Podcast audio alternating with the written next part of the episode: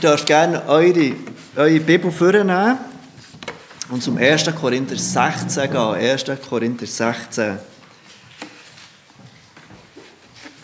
1. Korinther 16, wir lesen die Verse 5 bis 14 und wir sind somit im letzten Kapitel des Korintherbriefes und in diesem letzten Abschnitt auch des Korintherbriefes. 1. Korinther 16, wir lesen die Verse 5 bis und mit 14.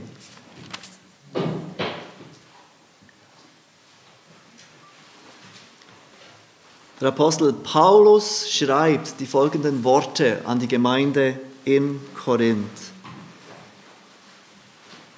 Ich werde aber zu euch kommen, wenn ich Mazedonien durchzogen habe, denn durch Mazedonien werde ich ziehen. Bei euch aber werde ich vielleicht verweilen oder auch überwintern, damit ihr mich geleitet, wohin ich reise. Denn ich will euch jetzt nicht nur im Vorübergehen sehen, sondern ich hoffe, einige Zeit bei euch zu bleiben, wenn der Herr es zulässt.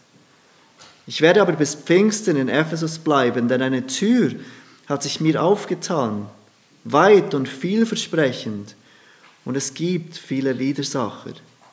Wenn aber Timotheus kommt, so seht zu, dass er ohne Furcht bei euch sein kann, denn er arbeitet im Werk des Herrn, wie ich auch.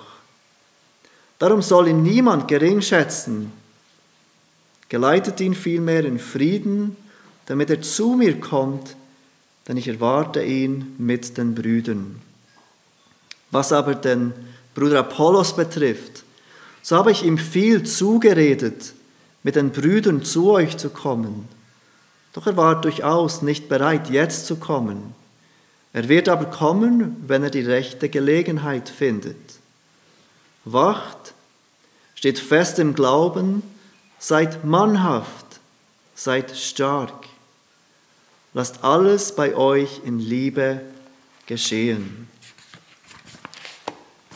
Wir haben jetzt eine längere Zeit in diesem ersten Korintherbrief gemeinsam verbracht und wir haben einiges über diese Gemeinde erfahren. Über diese Gemeinde in dieser Provinz, in dieser Stadt Korinth, dieser wichtigen Hafenstadt dieser Zeit, die vom Apostel Paulus gegründet wurde und in der Paulus während eineinhalb Jahre wirkte. Er lehrte die Gemeinde, er jüngerte die Geschwister der Gemeinde. Und wir haben gesehen, wie er in diesem ganzen Brief einige gravierende Mängel aufführt, die in dieser Gemeinde gegenwärtig waren. Er greift immer wieder Probleme auf, die sich in dieser Gemeinde zeigten.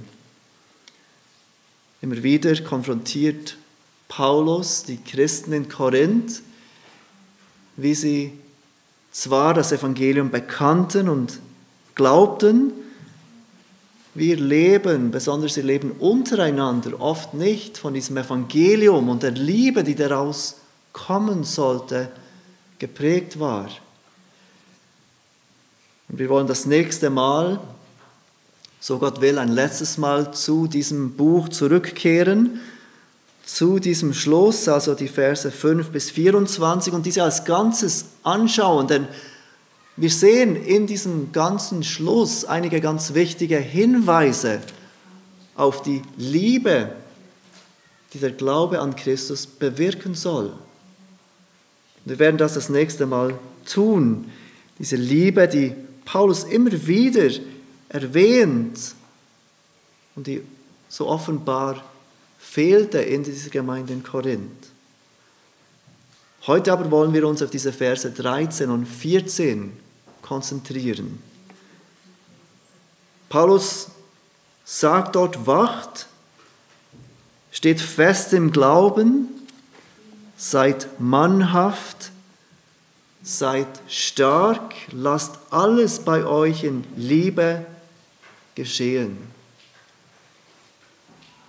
Paulus ist auch am Schluss, während er diese Grußworte schreibt und von seinen persönlichen Reiseplänen schreibt, noch nicht fertig mit dieser Gemeinde. Er gibt ihnen weiterhin Anweisungen, weiterhin Dinge, die sie tun sollen, wie sie sich verhalten sollen, wie sie ihren christlichen Glauben ausleben sollen. Und das Erste, das er sagt, ist, wacht.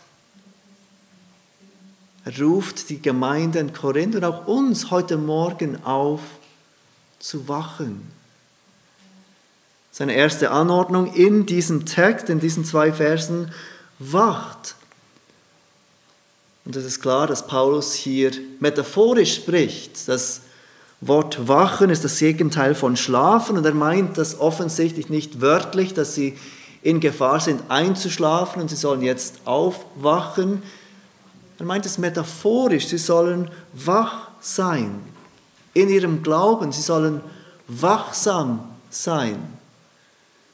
Dieses Wort finden wir an einigen Stellen im Neuen Testament. Dieser Befehl, wachsam zu sein, zu wachen, kommt immer und immer wieder vor im Neuen Testament.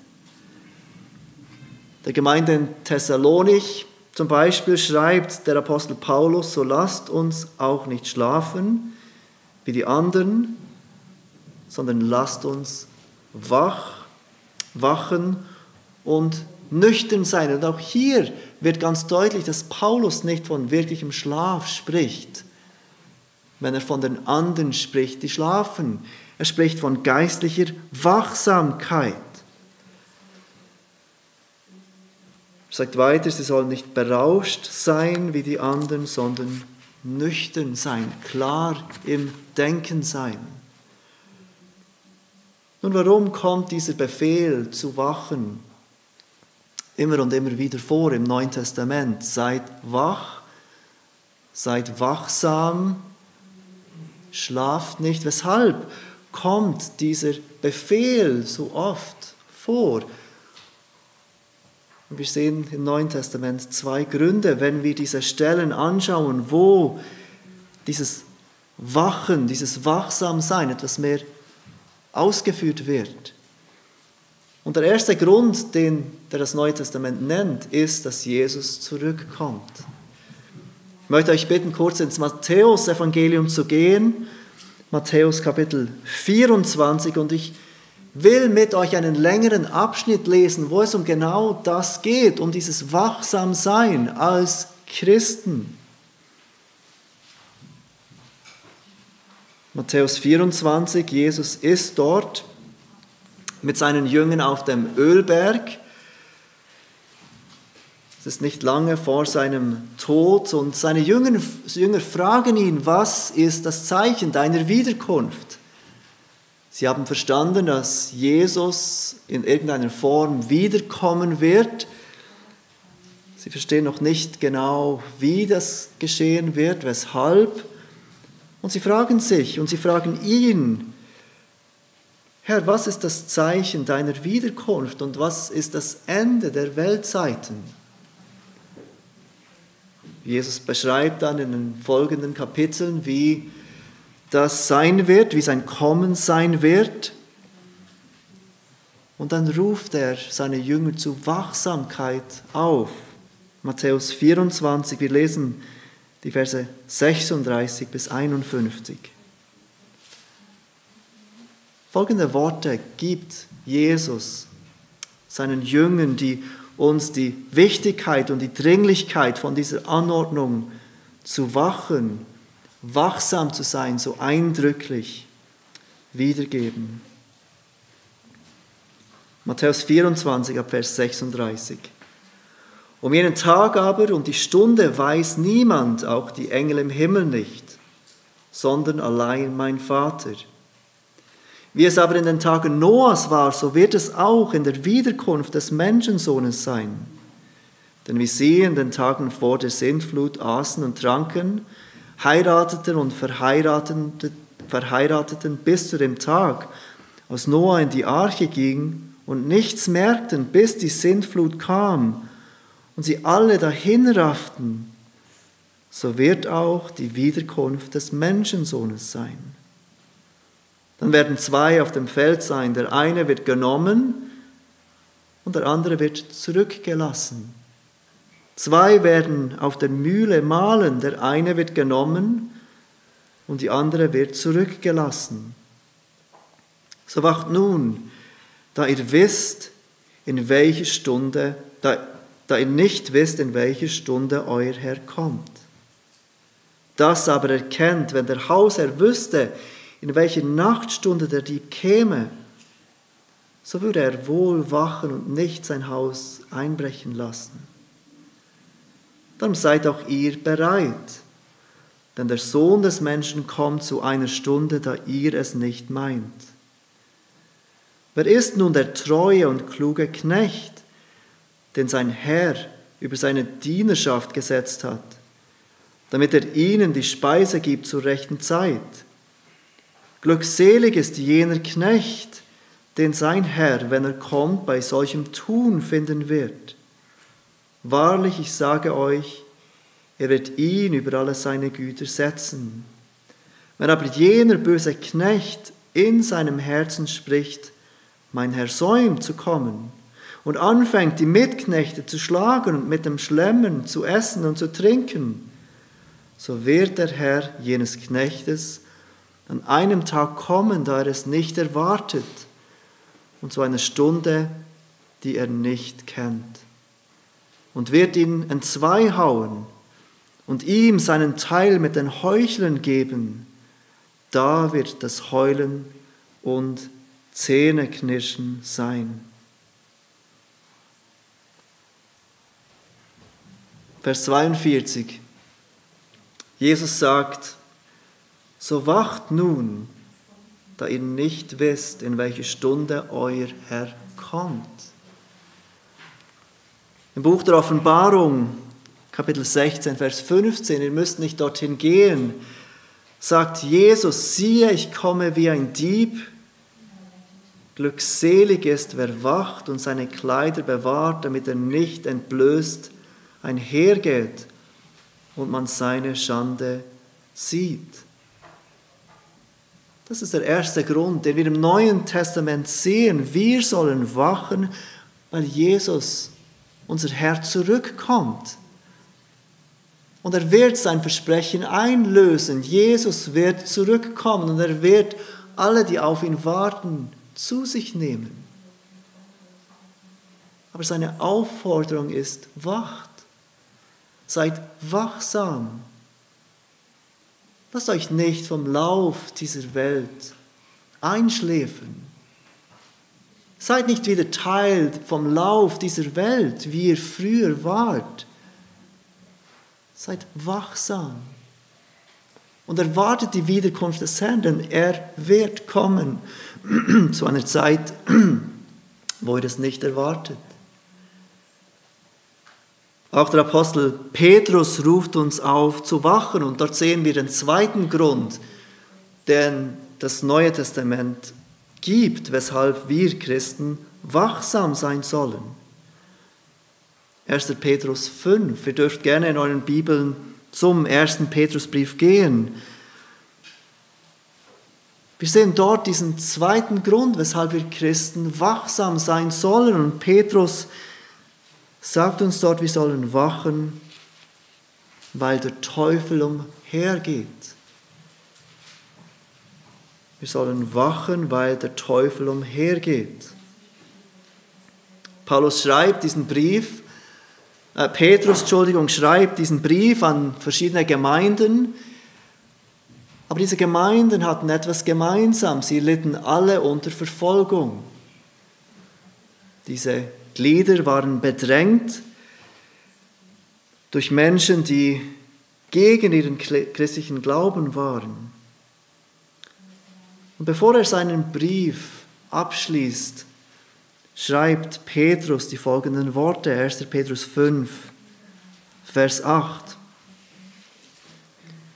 Seid nüchtern und wacht, denn euer Widersacher, der Teufel, geht umher wie ein brüllender Löwe und sucht, wen er verschlingen kann. Hier sehen wir den zweiten Grund, den das Neue Testament aufführt, weshalb wir Christen wachsam sein sollen. Ich spreche nicht viel über den Teufel und es gibt ohne Zweifel eine ungesunde Tendenz, dem Teufel die Schuld in die Schuhe zu schieben. Zu denken, wenn wir Christen gegen den Herrn sündigen, es waren Dämonen, es war der Teufel, die mich irgendwie dazu nötigen. Das ist nicht das, was die Bibel lehrt. Und trotzdem müssen wir die Worte des Petrus ernst nehmen. Bist du dir bewusst, dass der Teufel umhergeht und versucht, Christen zu verschlingen, versucht, Christen von ihrem Glauben wegzubringen? Er versucht uns durch Schuldgefühle unsere Freude an Jesus wegzunehmen. Wie ein Raubtier versucht er uns Christen voneinander zu isolieren, damit wir alleine dastehen mit unserer Schuld, unseren Nöten, unseren Ängsten. Er will nicht, dass wir in einer vertrauensvollen Beziehung zu unserem himmlischen Vater leben. Er will nicht, dass unsere Herzen voller Dankbarkeit zueinander sind, füreinander und für unsere Rettung. Er will ganz sicher nicht, dass unsere Verlangen dazu gerichtet sind, Gottes Reich zu bauen. Wir sollen wachen. Erstens, weil Jesus zurückkommt. Er wird zurückkommen, er wird sein Versprechen einlösen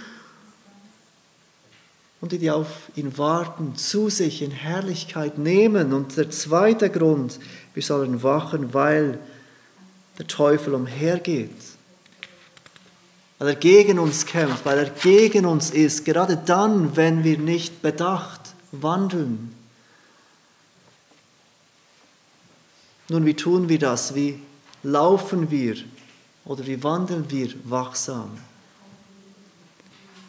Auch hier hilft uns der Apostel Petrus weiter, wenn ihr noch einmal diesen Text im 1. Petrus 5 anschaut, diesen Abschnitt, zwei Verse vorher, bevor er von diesem umhergehenden Teufel warnt, der versucht, Menschen, Christen zu verschlingen, sagt Petrus so, demütigt euch, Vers 6, so demütigt euch nun unter die gewaltige Hand Gottes, damit er euch erhöhe zu seiner Zeit. Alle eure Sorgen werft auf ihn, denn er sorgt für euch. Mit diesem all eure Sorgen auf ihn werfen umschreibt Petrus bildhaft, was an anderen Stellen das Gebet genannt wird. Wir nehmen, was in unserem Herz ist, die Last in unserem Herz und legen sie vor die Füße unseres guten Herrn, der für uns sorgt. Das ist das, was wir im Gebet tun. Wir bringen das, was in unserem Herz ist, heraus und trauen es Gott an, der für uns sorgt.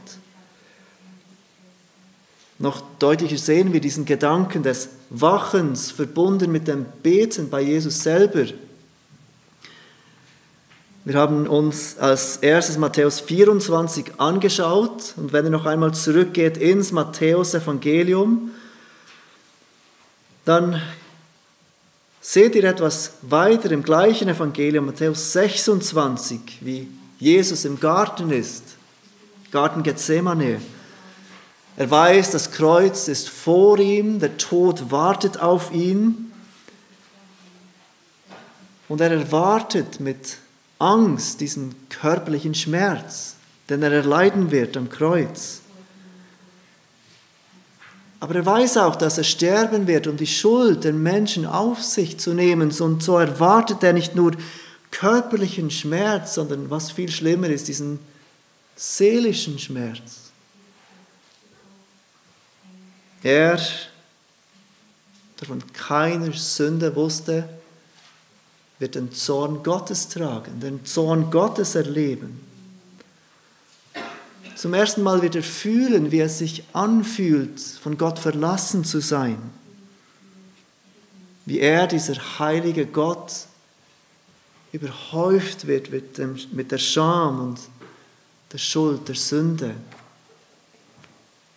Und er nimmt seine Freunde mit sich, Petrus, Johannes und Jakobus, seine engsten Jünger, damit sie für ihn beten, damit sie da sind für ihn und ihm in dieser schwierigen Stunde helfen.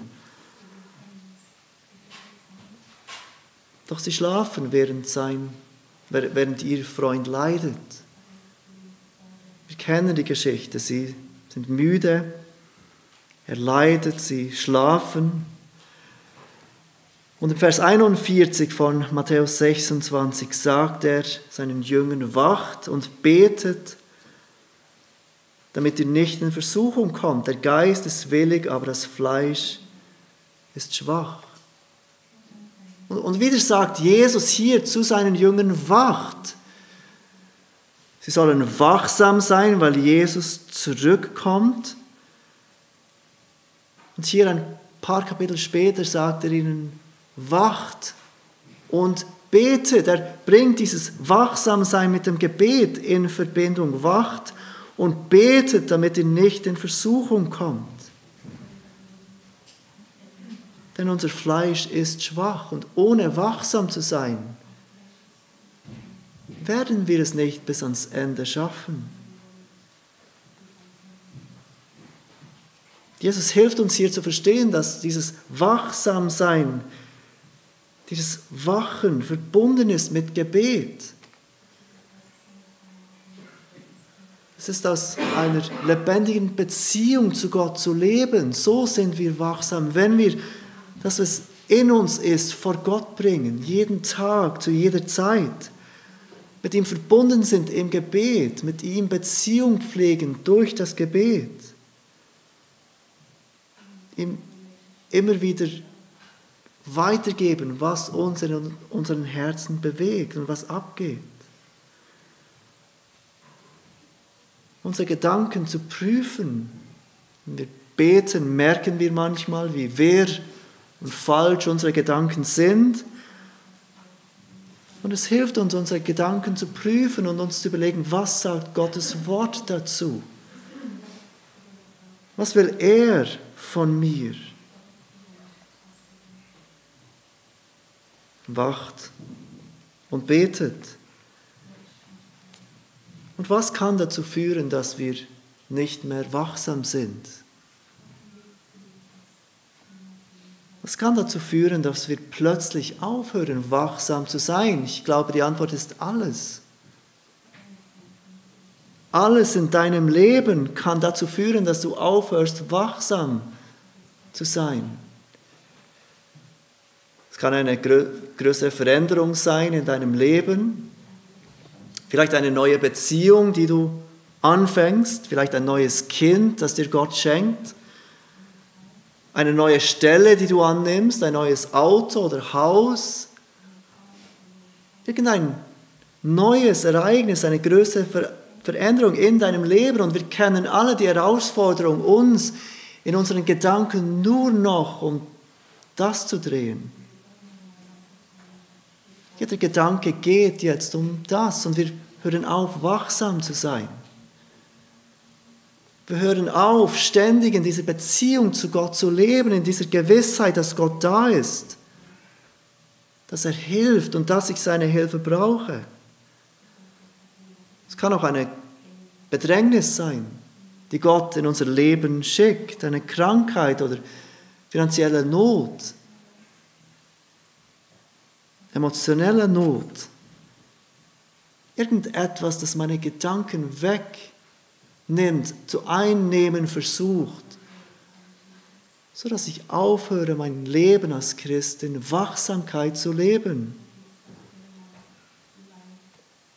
Das ist die erste Anordnung, die Paulus den Korinthern gibt am Ende seines Briefes. Wacht. Dann sagt er weiter, steht fest im Glauben, steht fest im Glauben. Und das Wort feststehen ist selbst erklären. Wir verstehen, was er hier meint. Standhaft zu bleiben, das Gegenteil wäre abzuweichen vom Glauben, Kompromisse einzugehen. Oder wie Paulus es beschreibt im Epheser Kapitel 4, hin und her getrieben zu werden von jedem Wind der Lehre. Aber Paulus ruft uns auf, seid standhaft im Glauben, steht fest im Glauben. Es ist wichtig zu verstehen, dass Paulus hier nicht von deinem persönlichen Glauben an Jesus meint. Er spricht nicht von deinem persönlichen Glauben, deinem Vertrauen in Jesus. Wir sehen das, wenn wir den griechischen Text anschauen, dann hat es einen bestimmten Artikel vor dem Glauben. Es geht Paulus um den Glauben, den christlichen Glauben, den Glaubensinhalt, in dem wir feststehen sollen. Das, was der Judasbrief beschreibt als das, den ein für allemal überlieferten Glauben. Darin ruft Paulus uns auf, festzustehen in diesem Glauben, der ein für allemal den Christen überliefert wurde. Und wie tun wir das? Ich glaube, es gibt hier zwei Dinge, die wir tun können, um festzustehen in diesem ein für allemal überlieferten Glauben, um nicht hinaus zu gehen, um nicht abzuweichen von diesem Glauben. Und das Erste ist, du stehst fest in deinem Glauben, indem du deinen Glauben kennst, indem du weißt, was das Christentum überhaupt lehrt indem du weißt, was die Bibel sagt zu wichtigen Dingen. Im zweiten Thessalonikerbrief, Kapitel 2, Vers 15, schreibt Paulus, so steht nun fest, ihr Brüder, und haltet fest an den Überlieferungen, die ihr gelehrt worden seid, sei es durch ein Wort oder durch einen Brief von uns. Auch dort ruft er die Christen auf, standhaft zu sein in dem Glauben, der zu uns kam durch frühere Generationen. Und wie tun wir das? Indem wir diesen Glauben kennen, indem wir uns beschäftigen mit dem Glauben. Eine gute Möglichkeit, das zu tun, ist, Glaubensbekenntnisse zu lesen wir als Gemeinde haben ein relativ umfangreiches Glaubensbekenntnis und jedes Mal, wenn ich dieses Glaubensbekenntnis lese, wir machen das jedes Mal, wenn jemand neu Mitglied werden will, lesen wir gemeinsam durch dieses Glaubensbekenntnis. Und jedes Mal wird mir neu bewusst, wie reichhaltig unser Glaube ist, den wir mit Christen der letzten 2000 Jahre teilen. Und ich möchte besonders die Jungen unter uns ermutigen. Denk nicht einfach, ich bin Christ. Ich glaube an das, was Christen glauben. Ich glaube an das, was meine Gemeinde glaubt. Ich glaube an das, was meine Eltern glauben. Beschäftigt euch selbst mit dem christlichen Glauben. Was lehrt die Bibel? Was glauben Christen seit 2000 Jahren? Nur so können wir feststehen in dem Glauben, indem wir wissen, was wir glauben, was das Christentum lehrt. Das Zweite, was wir tun können, das Erste war, steh fest, du stehst fest im Glauben, indem du den Glauben kennst. Und das Zweite ist, du stehst fest in dem Glauben, indem du deinen Glauben bekennst. Das bedingt natürlich, dass du weißt, was Christen glauben, damit du es auch bekennen kannst. Aber das Bekennen beinhaltet auch das Zusammentun mit einer Gruppe anderer Christen, die das gleiche glaubt. Du bekennst deinen Glauben indem du dich zusammentust mit anderen Menschen, die diesen Glauben bekennen. Und indem du bezeugst anderen Menschen, ich glaube das, was diese glauben, was diese Gemeinde glaubt, was die christliche Gemeinde schon immer geglaubt hat.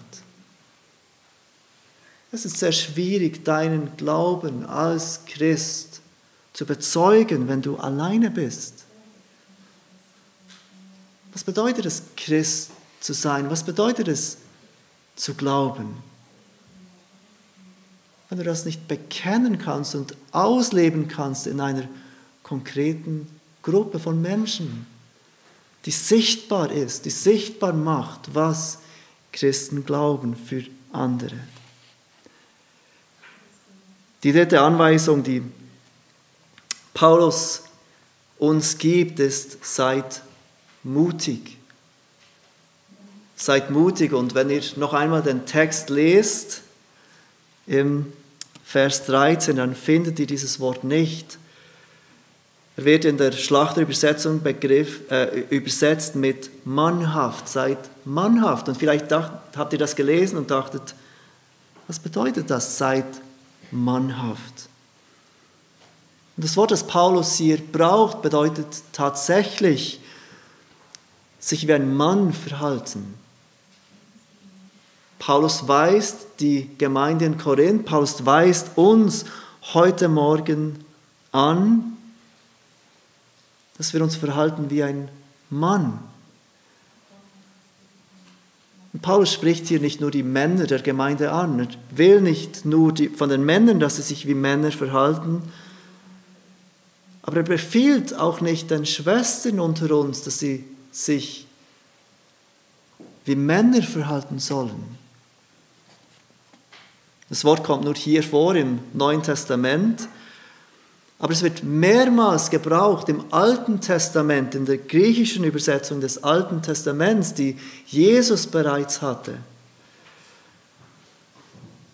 Es wird dort vor allem im Zusammenhang mit Soldaten gebraucht. Soldaten, die ermutigt werden, mutig zu sein, mutig dem Herrn zu gehorchen und auf seine Kraft zu vertrauen. Das Wort umschreibt also Mut, Entschlossenheit, Furchtlosigkeit. Aber Paulus sagt uns nicht, seid mutig, weil wir uns auf unsere eigene Kraft und Stärke stützen sollen. Nein, dieses Wort bedeutet mutig sein im Blick auf Gottes Kraft. Das bedeutet nicht, wenn, wenn es mit Männern in Verbindung gebracht wird, dass wir Männer immer mutig sind, dass wir immer entschlossen und furchtlos sind. Ich glaube, es ist oft überhaupt nicht der Fall. Aber ich glaube, wir alle verstehen, dass wenn zum Beispiel eine Frau angegriffen wird auf offener Straße und ein Mann schaut einfach tatenlos zu, dass da irgendetwas falsch ist alles in uns sagt, dieser Mann soll eingreifen und einschreiten und etwas tun und dieser Frau helfen.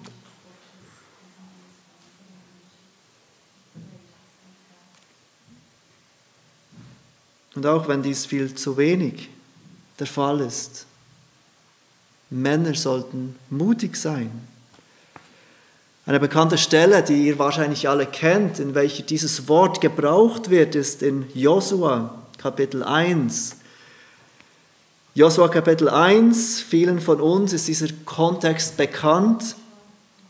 Mose hat Israel vor das gelobte Land geführt.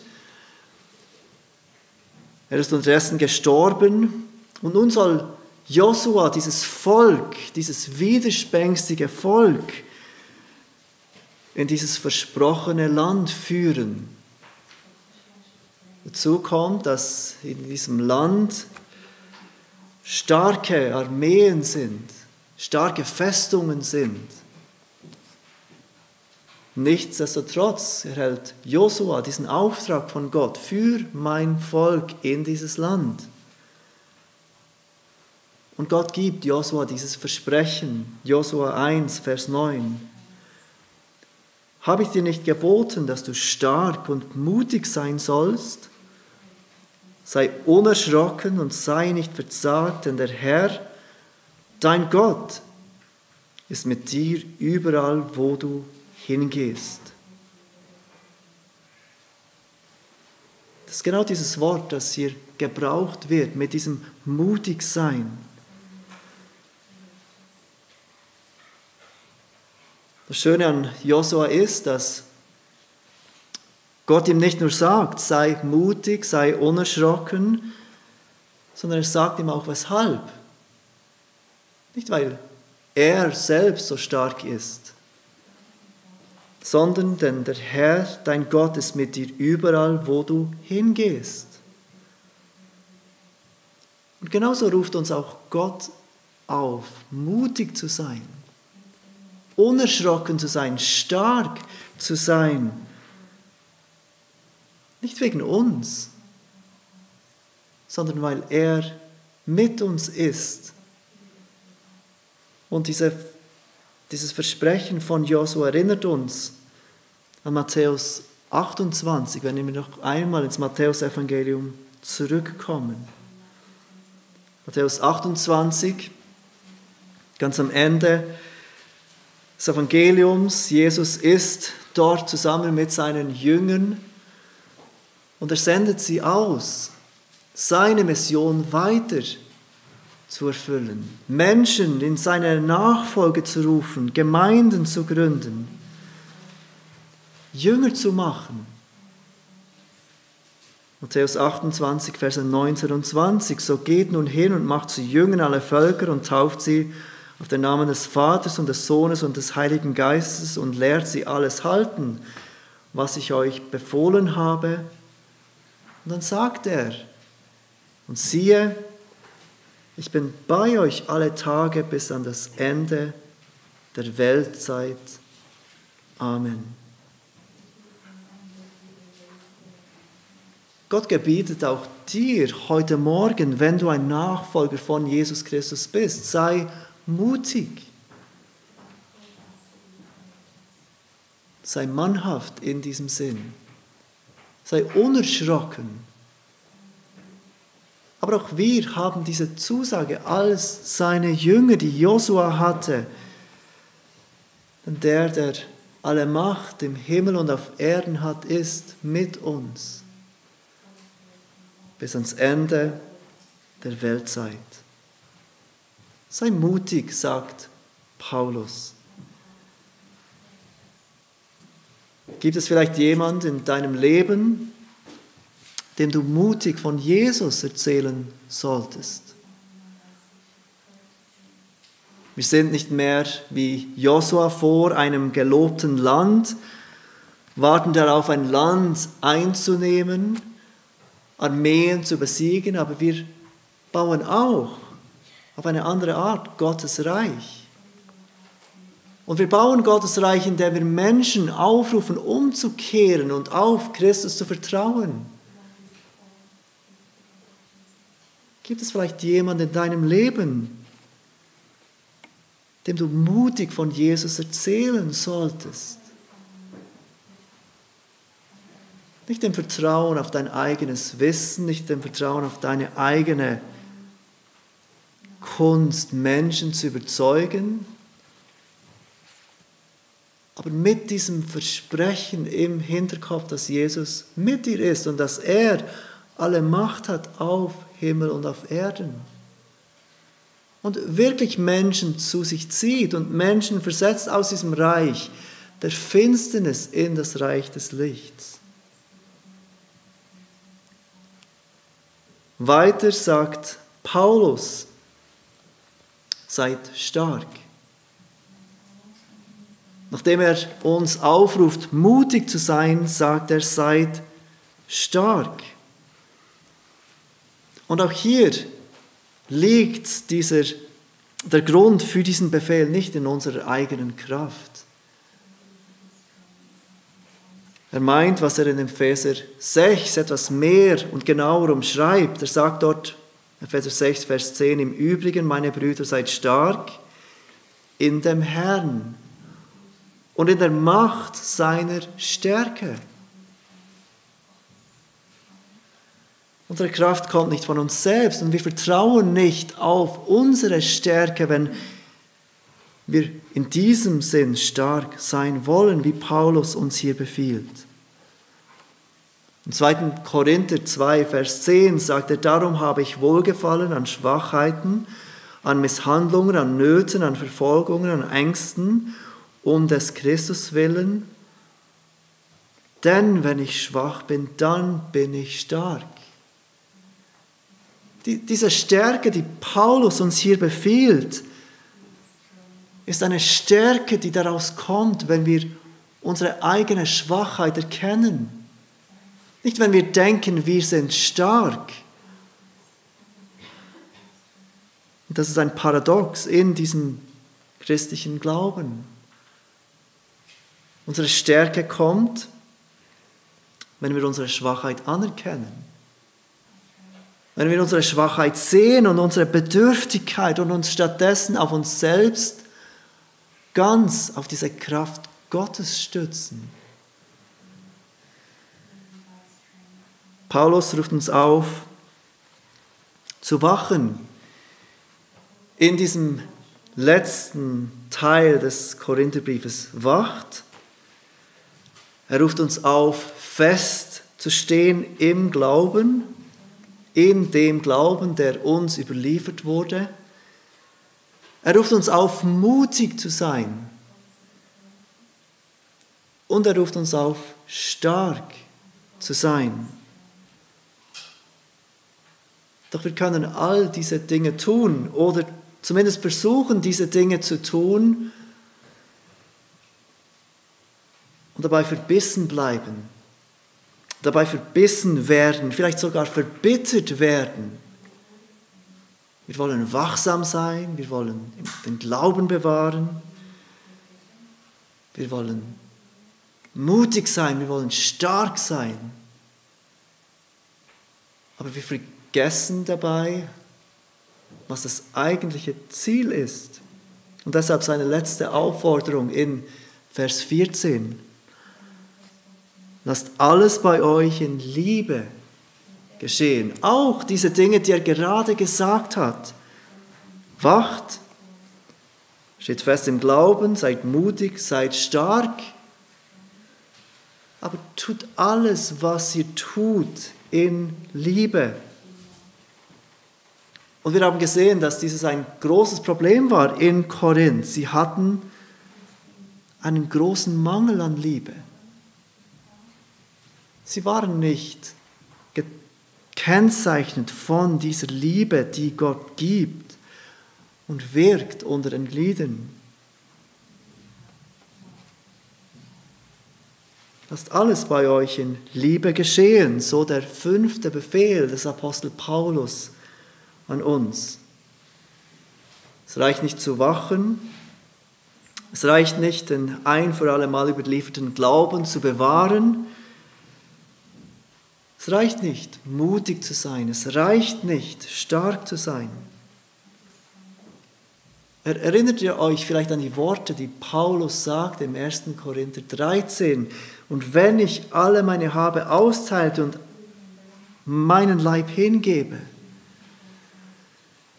damit ich verbrannt würde, aber keine Liebe hätte, dann bringt es mir nichts. Und ist es auch bei diesen Befehlen und Anordnungen, die Paulus uns gibt. All das soll in Liebe geschehen. Paulus könnte hier sagen, wenn ich die wachsamste Person wäre, wenn ich den Glauben am besten kennen würde und bekennen würde, wenn ich die mutigste Person wäre, die am mutigsten Jesus bezeugt, wenn ich die stärkste Person wäre, aber keine Liebe hätte, dann wäre all dies nichts. Und so gibt er uns diesen klaren Befehl mit uns auf den Weg, lasst alles bei euch in Liebe geschehen. Und in diesem ganzen Schluss, den Versen 5 bis 24, zeigt Paulus deutliche Hinweise auf diese von Gott gewirkte Liebe im Apostel Paulus und in den Geschwistern, die er dort erwähnt. Und so Gott will, wollen wir nächstes Mal diese Hinweise gemeinsam anschauen. Aber es ist dieser Befehl zu lieben, den uns Paulus hier mit auf den Weg gibt, der uns wie kein anderes Gebot unsere Schwachheit vor Augen führt. Es ist schwierig, so zu lieben, wie Gott möchte. Und deshalb ist es so wichtig, dass wir uns daran erinnern, dass seine Liebe zuerst kommt. Paulus gibt uns diese fünf Befehle am Ende des ersten Korintherbriefes nicht, damit dass wir uns selbst retten. Nein, wir sollen zurückdenken an diese Liebe, die Gott uns zeigte, indem er seinen Sohn hingab für uns. Und wenn du heute Morgen hier bist und du kennst Jesus nicht als deinen Herrn und Retter, dann sind es nicht diese fünf Befehle, die du tun musst, sondern was er von dir will, ist, dass du deine Schuld und Schwachheit bekennst und auf Jesus Christus vertraust. Lass uns gemeinsam beten.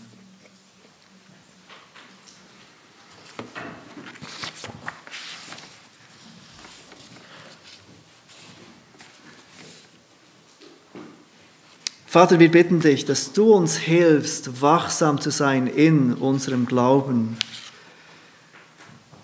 Dass du uns hilfst, nicht zu schlafen, uns nicht ablenken zu lassen durch irgendwelche Dinge in unserem Leben, sondern dass wir wachsam sind, weil wir wissen, dass Jesus zurückkommt und weil wir wissen, dass der Teufel umhergeht und versucht, uns abzubringen von unserem Glauben. Vater, wir bitten dich, dass du uns hilfst, nicht nur wachsam zu sein, sondern festzustehen in dem Glauben, der ein für alle Mal überliefert wurde. Wir bitten dich, dass du uns hilfst, diesen Glauben zu kennen und diesen Glauben zu bezeugen wir bitten dich, dass du uns hilfst, mutig zu sein, denn oft sind wir nicht mutig und schrecken zurück, unseren Glauben zu bezeugen, wenn wir eigentlich unseren Glauben bezeugen sollten. Hilf uns, mutig zu sein im Wissen darum, dass du zu jeder Zeit mit uns bist. Hilf uns, stark zu sein, weil wir erkennen, dass wir selbst schwach sind aber eine Stärke in uns wirkt. Und hilf uns, Vater, alles, was wir, alles, was wir tun, in Liebe zu tun.